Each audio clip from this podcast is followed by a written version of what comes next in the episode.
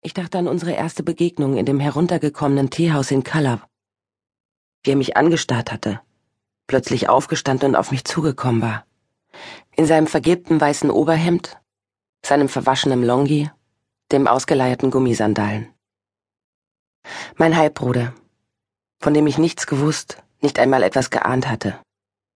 Für einen verarmten Alten hatte ich ihn gehalten, der mich anbetteln wollte. Ich erinnerte, wie er sich zu mir setzte, um mir eine Frage zu stellen. Glauben Sie an die Liebe, Julia? Noch heute habe ich den Klang seiner Worte im Ohr. Als wäre die Zeit für diese Frage stehen geblieben. Ich hatte laut lachen müssen. Und er hatte sich nicht aus der Ruhe bringen lassen. Während Mulligan etwas vom Wert des geistigen Eigentums erzählte, fielen mir seine ersten Sätze wieder ein. Wort für Wort. Ich meine es ernst, war Uba nach meinem Lachen unbeirrt fortgefahren. Ich spreche von der Liebe, die Blinde zu Sehenden macht. Von der Liebe, die stärker ist als die Angst.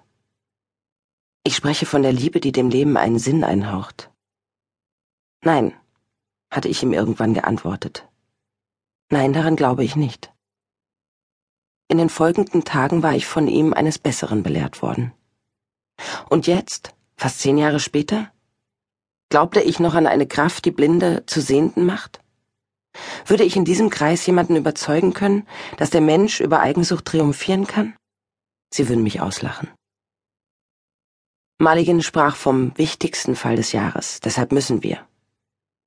Ich bemühte mich noch einmal mit aller Kraft um Konzentration, doch meine Gedanken drifteten fort, willenlos, wie ein Stück Holz, mit dem die Wellen spielen.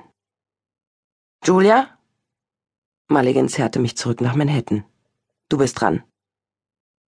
Ich nickte ihm zu, warf einen hilflosen Blick auf meine Notizen, wollte mit ein paar Standardsätzen beginnen, als mich ein zaghaftes Flüstern unterbrach.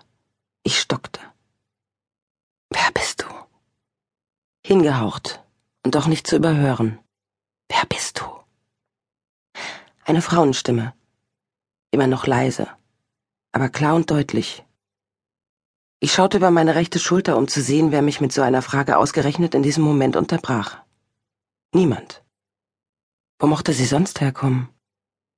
Wer bist du? Ich drehte mich unwillkürlich nach links. Nichts. Ein Flüstern aus dem Nirgendwo. Was wollen die Männer von dir? Gespannte Stille um mich herum. Ich atmete tief ein und wieder aus. Mir wurde warm. Ich schwieg beklommen und hielt die Augen gesenkt. Jemand räusperte sich.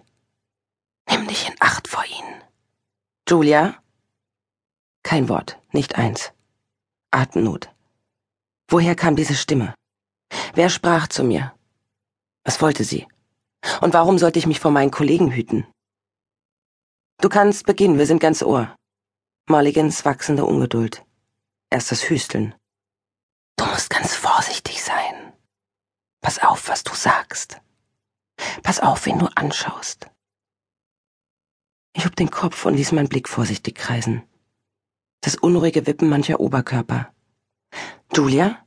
Ist sie nicht gut? Es klang besorgt. Oder täuschte ich mich? Musste ich mich in Acht nehmen? Sag nichts. Schweig.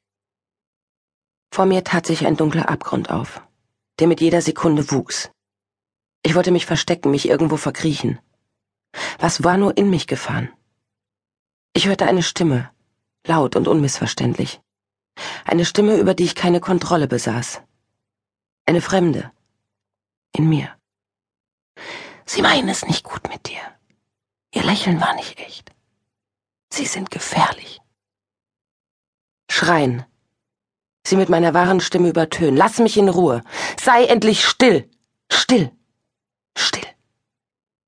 Kein Wort. Nicht eins. Mulligans und mein Blick trafen sich. Seine Stirn lag in Falten. Die Lippen waren ein schmaler Strich. Seine hellblauen Augen fokussierten mich. Ich begriff, dass mir in diesem Raum wirklich niemand helfen konnte. Ich musste raus. Sofort. Ich wollte auf die Toilette, in mein Büro, nach Hause, egal wohin. Hauptsache weg. Sie erwarteten einen Vortrag. Sie erwarteten Ideen und Vorschläge. Und wenn ich dazu nicht in der Lage war, erwarteten sie zumindest eine Erklärung für mein Verhalten. Eine Entschuldigung